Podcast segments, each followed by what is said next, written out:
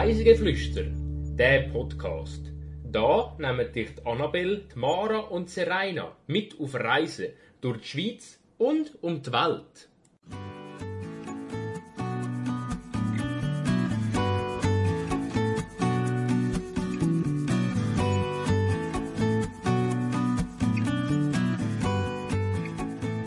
Wir spazieren den Limmat entlang und entdecken die Kunst und die lange Tradition vom Baden.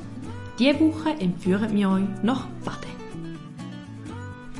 Herzlich willkommen zur 45. Folge von Reisegeflüster. Diese Woche reisen wir nach Baden und das machen wir zusammen mit der Serena. Hallo Annabelle. Bist du schon mal in der Kultur- und Bäderstadt Baden gewesen? Äh, ja, bin ich schon gewesen, aber jetzt noch nie so wirklich die Stadt anschauen, sondern ähm, eher zum nachher wandern auf der Lägere. Also die Stadt selber kenne ich eigentlich gar nicht, sondern wirklich nur so vom Start von der Wanderung, aber gerade aus der Stadt wieder raus sozusagen. Wir lernen dich etwas Neues kennen. Und noch eine andere Frage, badest du gern? Ähm, ja, grundsätzlich eigentlich schon. Es kommt ein darauf an, wo. Also ich bin zum Beispiel jemand, der viel lieber so in Seen oder sogar baden, als so klassisch in die Bade zu gehen. Oder Thermalbäder finde ich auch cool, aber sonst so Freibad im Sommer ist nicht so meins.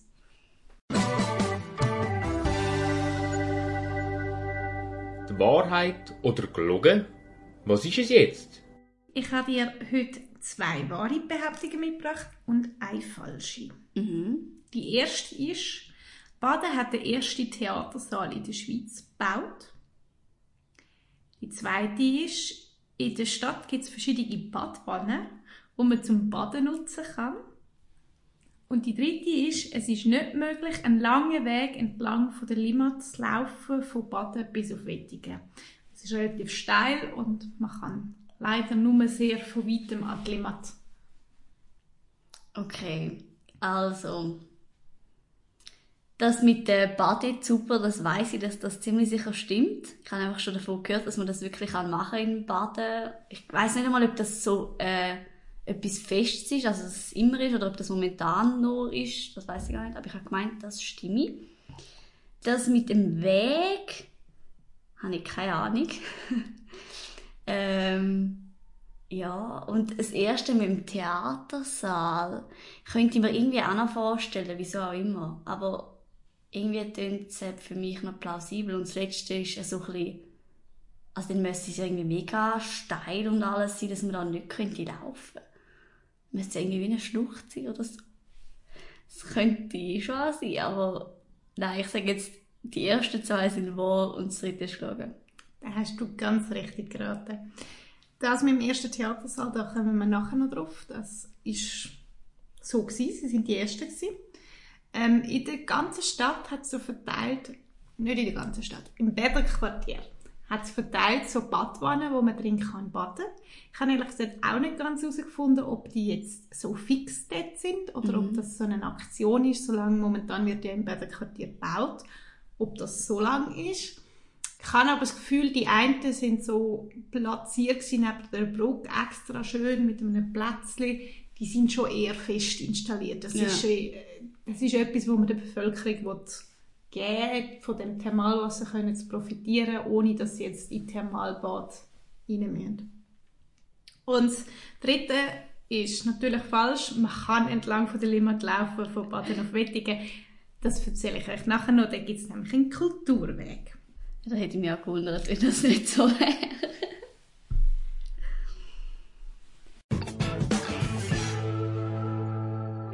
Ganz kurz ein paar Fakten. Baden ist eine Stadt im Kanton Aargau. Sie liegt im dicht besiedelten Limmatal, 21 km nordwestlich von Zürich und 22 km nordöstlich von der Kantonshauptstadt Aarau. Sie ist der Gründungsort von Brown, Boveri und Zie, also der heutigen ABB, und ein bedeutender Standort vom GE-Konzern, wo bis 2015 noch Alstom geheissen hat. Dadurch ist Baden ein international wichtiges Zentrum der Elektrotechnikbranche. Die Geschichte von Baden geht bis ins erste Jahrhundert nach Christus zurück, wo die Römer im damaligen Aquae Helveticae die warmen Thermalquellen ähm, angefangen haben zu nutzen. Im Jahr 1297 ist dann die formelle Stadtgründung durch die Habsburger geschehen. Zur Zeit der Helvetischen Republik war Baden der Hauptort vom Kanton Baden. Seit 1803 ist der aber abgeschafft und die Stadt gehört zum Kanton Aargau. Kommen wir zum Reisebericht. Wir sind Mitte April äh, für einen Besuch in Baden und haben einen Spaziergang gemacht und haben dort vor allem das Kurtheater, das Bäderquartier und den Kulturweg an der Limit besucht. Und zu diesen drei Punkten möchte ich euch heute etwas erzählen. Das Kurtheater Baden ist ein Gastspielhaus, das schon sehr lange Geschichte hat. 1675 ist in Baden der erste Theatersaal der Schweiz erbaut worden, wie wir schon im Spiel gelernt haben. Der heutige Bau von der Architektin Lisbeth Sachs ist 1952 aber erst entstanden. Lisbeth Sachs gilt als eine der ersten und der prägendsten Architektinnen der Schweizer Architekturgeschichte. Der Grund, wieso wir das Chortheater besucht haben, ist vor allem auch der vor kurzem beendete Umbau. Das Chortheater ist nämlich vom April 2018 bis im Herbst 2020 umgebaut worden und renoviert.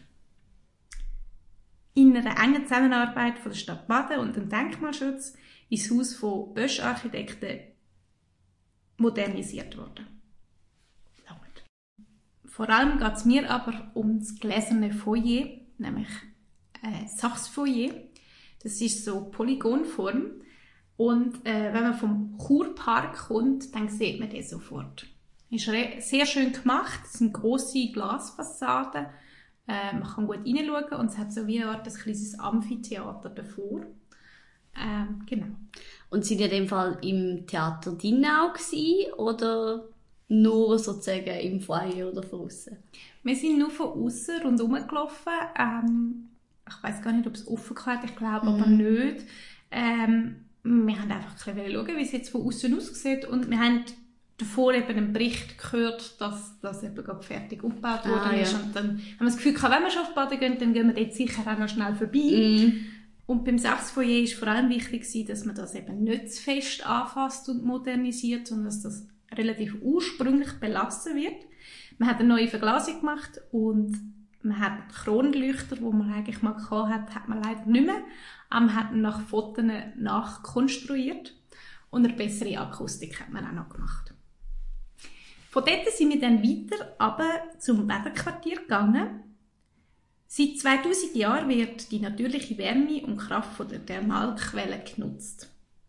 Bis heute sprudelt täglich eine Million Liter als mineralreichste Thermalwasserquelle von der Schweiz bei einer Temperatur von 47 Grad Celsius aus 18 Schwefelquellen.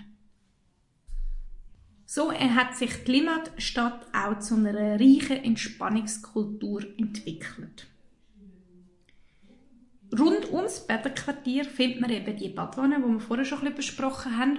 Es gibt auch einzelne Sachen, wo man so kneipen kann. Ähm, aber grundsätzlich muss man sagen, wo wir jetzt sexy sind, es ist halt immer noch eine Baustelle. Und vor allem war auch April, gewesen, oder? Dann ist noch ein bisschen weniger einladend zum gerade.